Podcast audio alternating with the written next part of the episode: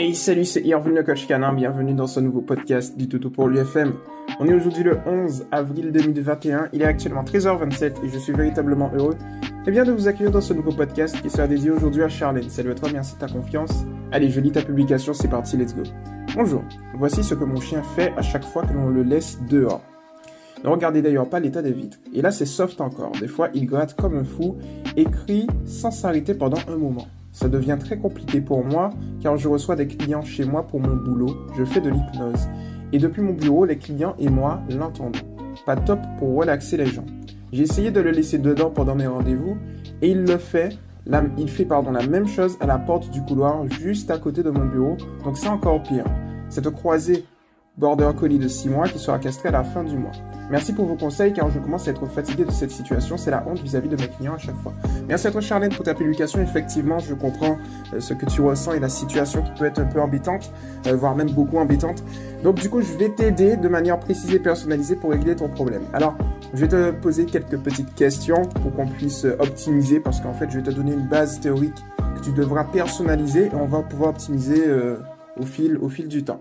Alors, la première chose, parce que j'ai regardé, euh, là je regarde encore ta vidéo, je me demande si ton chien ne souffre pas d'une certaine... Euh, alors, j'ai deux hypothèses. La première hypothèse, c'est par demande d'attention qu'il va le faire, et la seconde hypothèse, c'est l'hyperattachement. Il y a une autre hypothèse aussi, que j'appellerai intermédiaire, c'est le panaché des deux en fait. C'est-à-dire qu'il le fait pour avoir de l'attention et en même temps parce que euh, il souffre d'hyperattachement.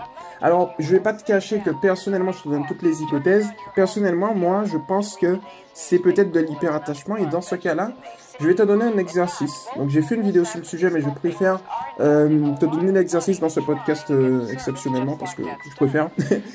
Donc, du coup, euh, voici l'exercice. On rentre tout de suite dans le vif du sujet. En fait, tu vois, quand ton chien souffre d'hyperattachement, il n'arrive pas à rester seul dans un endroit donné, que ce soit lorsque tu es là mais qu'il reste isolé dans une pièce ou lorsque tu t'absentes. Ou, en l'occurrence, dans ce, genre de situation. Donc, effectivement, je regarde un petit peu la vidéo en même temps.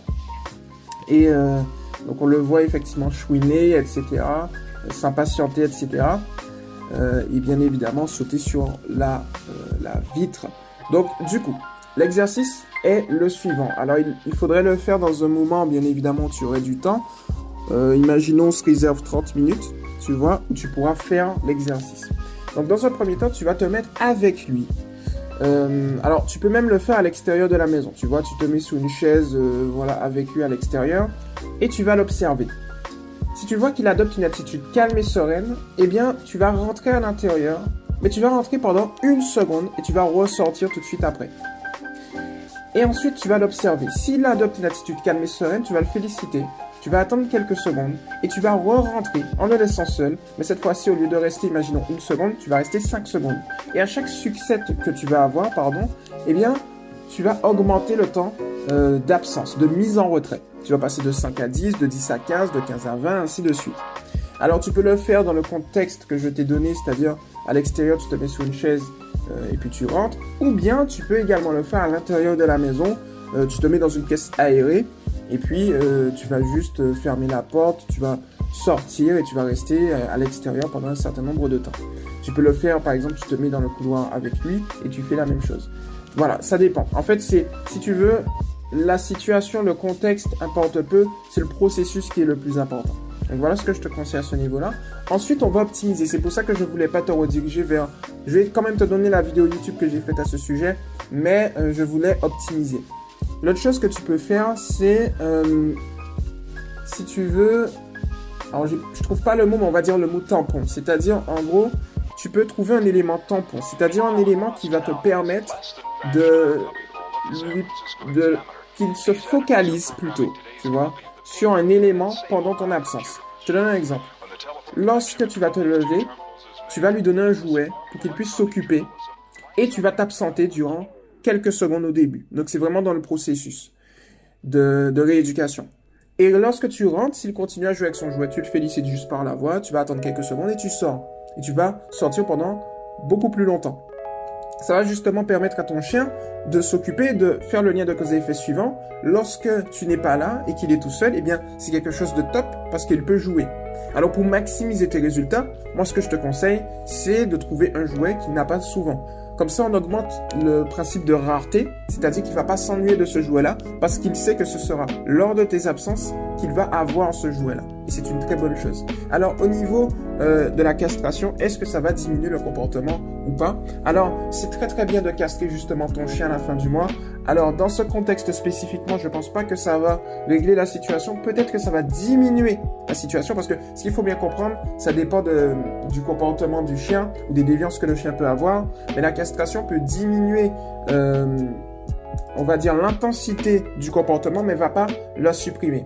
Ce qui va le supprimer, c'est vraiment un exercice qui va rentrer dans sa psychologie. Donc, par exemple, comme celui dont on a discuté tout à l'heure Donc voilà. Alors, il y a une question que je me pose, euh, Charlène et toutes celles et ceux qui m'écoutent. Est-ce que Charlène, tu as essayé de le laisser, mais à c'est compliqué, je pense, par rapport à l'hypnose et tout. Mais que fait-il à l'intérieur de la maison, dans la même pièce que toi? Parce qu'effectivement, lorsqu'il est à l'intérieur, tu vas le mettre tout de même euh, hors de ta vue. Mais lorsqu'il est à l'intérieur même de la pièce, est-ce qu'il reste calme? Est-ce qu'il aboie? Qu'est-ce qu'il fait? Est-ce que tu as déjà tenté? C'est juste pour qu'on puisse optimiser, pour qu'on puisse connaître euh, directement son comportement. Euh, L'autre chose pour affiner nos recherches, est-ce qu'il a tendance à, te suivre, pardon, un peu partout dans, la maison, que ce soit euh, quand il y a du monde ou que ce soit lorsqu'il y a personne, ou bien est-ce que au contraire il essaye de capter ton attention uniquement lorsqu'il y a du monde? Tu vois, c'est des petites questions comme ça qui vont nous permettre de pouvoir optimiser euh, progressivement. Voilà. Donc ensuite, euh, je regarde un petit peu la dépense mentale. Comme j'aime bien le dire, chien fatigué, chien qui dort. Donc chien qui dort, chien qui n'a pas le temps de faire du bruit, etc., etc. Ce que tu peux faire, c'est augmenter l'intensité des promenades et de son quotidien en général. Donc à l'intérieur de la maison, lorsque tu peux, eh bien tu peux le dépenser mentalement avec des tricks, pas bouger, fais le mort, donne la patte, des jeux intelligents également et avec des tapis de fouille. Tu vois, euh, il y a aussi les petites balles, tu sais, les petites balles où on met des, croquettes, où tu peux mettre son repas, il joue avec, et puis voilà. Mais par contre, euh, on pourra pas utiliser cette balle là si tu es voilà euh, en, en, séance parce que ça va faire du bruit. Donc on va éviter, ce sera vraiment dans des moments où tu es seul avec lui directement. À l'extérieur de la maison, tu peux également faire la même chose, tricks, pas bouger, fais le mort, donne la patte. Et aussi, tu peux utiliser le prélude éducatif assis, c'est-à-dire que tu vas demander à ton chien de s'asseoir avant de lui donner quelque chose ou avant de lui permettre de voir quelque chose, par exemple un congénère, de rencontrer quelqu'un. Et donc, du coup, tu peux généraliser ça à absolument tout, c'est-à-dire que tu vas lui demander de s'asseoir et ensuite tu lui donnes son repas, un assis, une caresse, un assis, etc., etc. Comme ça, ça permet justement à ton chien progressivement de pouvoir, euh, j'ai envie de te dire, gérer mieux son énergie. Et l'autre chose, parce que j'avais parlé tout à l'heure là euh, de la demande d'attention, il est possible que ce soit une demande d'attention. Dans ce cas-là spécifiquement, moi ce que je te conseille, c'est d'observer s'il essaye de capter ton attention dans d'autres situations. Pas lorsqu'il y a une, un clivage tu vois, c'est-à-dire une coupure entre toi et lui par rapport à un mur ou une baie vitrée, est-ce que lorsqu'il est à proximité de toi, il aboie, il chouine pour essayer de capter ton attention? Si tu détectes qu'il essaye de le faire, eh bien dans ce cas-là spécifiquement, je te conseille de l'ignorer, c'est-à-dire de ne pas le regarder, de ne pas le toucher et de ne pas lui parler. Ça va permettre justement à ton chien de faire un nouveau lien de cause et effet. Déjà de défaire un mauvais lien, de cause et effet qui est le suivant. Lorsque j'essaie d'attirer l'attention de ma référente affective, je n'y arrive pas avec ce comportement, c'est-à-dire en chouinant, en aboyant, etc. Par contre, lorsque je suis calme et serein, et c'est là que tu vas faire ce que j'appelle du contrebalancement, eh bien, j'obtiens son attention. C'est-à-dire que dès que tu détectes qu'il est calme et serein, tu lui donnes ton attention à fond tu vois? Et de là, il va comprendre que lorsque je suis calme, eh bien, j'obtiens de bonnes choses. Par contre, lorsque je commence à chouiner, je n'obtiens rien. C'est ça la réalité. Ensuite, au niveau du problème que tu as ici spécifiquement, il y a un truc intéressant. Alors ça, ce sera véritablement dans un moment où tu n'auras pas de clients et que tu pourras le faire dans, des moments de rééducation. Tu vois, en fait, euh, je vais te montrer. Donc, la vidéo dure 23 secondes. Donc là, on le voit un petit peu s'exciter, effectivement. Et à un moment, voilà, il commence à aboyer. Et à un moment, vers 20, à partir de 20 secondes, pendant 3 secondes, il ne fait plus rien. Et eh bien, dans ce cas-là spécifiquement, je te conseille de lui ouvrir la porte. Alors, bien évidemment, ce sera dans un moment de rééducation, hein, pas quand tu as les clients, etc. En rééducation, tu vas volontairement donc reproduire le schéma que tu as montré dans la vidéo et au moment où il se calme, tu vas réouvrir la porte directement. Comme ça, on va faire un nouveau lien de cause et effet. Tu peux faire tous ces exercices euh, on va dire, sur la même période, parce que un, exercice, par exemple l'exercice d'hyperattachement, va compléter cet exercice-là et ainsi de suite. Et donc du coup, ici, on veut faire un nouveau lien de cause et effet. C'est-à-dire qu'il se dit, lorsque je chouine ou je frappe sur la baie vitrée, etc., eh bien, au bout d'un moment, elle m'ouvre. Cependant, euh, si tu, on va dire, le félicites au moment où il ne fait rien et tu lui ouvres la porte, il va se dire, tiens, en fait, lorsque je fais, euh, lorsque je frappe sur la baie vitrée, ça ne fonctionne pas. Par contre, lorsque je suis calme et je reste au niveau de la baie vitrée, eh bien là, elle s'ouvre. Ça fonctionne. Et donc, du coup, c'est ce qu'on va tenter de faire ici. Et on va réussir de toutes les manières. Et en fait, si tu veux, la répétition sera la clé. Donc, c'est-à-dire qu'à chaque fois que tu vois qu'il se calme, tu lui ouvres la baie vitrée, tu le félicites. Et ensuite, tu peux reproduire l'exercice encore et encore jusqu'au moment où il va comprendre, en fait, tu vois, que ça fonctionne parfaitement. Un autre truc que tu peux tenter, c'est de séquencer euh, la situation. Alors, je t'explique. En gros, tu vois la baie vitrée, il te voit euh, depuis l'extérieur. Donc, ce qui peut être intéressant de faire, c'est de te mettre, imaginons, à 2 mètres de la baie vitrée et lui en train de s'exciter sur la baie vitrée. En fait, ce que tu vas faire, c'est qu'à chaque fois qu'il s'excite, tu vas reculer. Et à chaque fois euh, qu'il se calme, tu vas avancer. Par exemple, de 1 mètre. Comme ça, il comprend. Il va se dire, mais tiens, pour que la baie vitrée s'ouvre, il faut qu'elle vienne.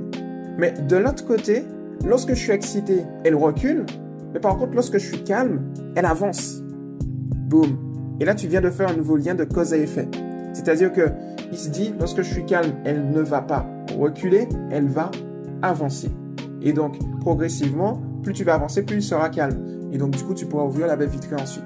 Donc, voilà un peu ce que je te propose dans ce podcast. On va bien évidemment optimiser ensemble directement, ça va être hyper cool.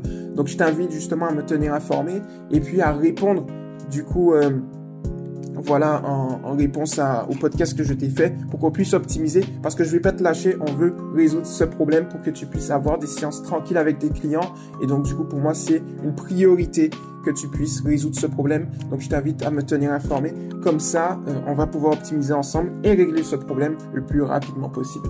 Voilà, c'était Irvin le coach canin. Avant aussi de terminer, sache qu'il faut toujours se calquer sur une attitude long terme. Donc vise du long terme. Par exemple, on va résoudre le problème en un mois. Je sais très bien que tu vas pas le résoudre en un mois, tu vas le résoudre beaucoup plus rapidement.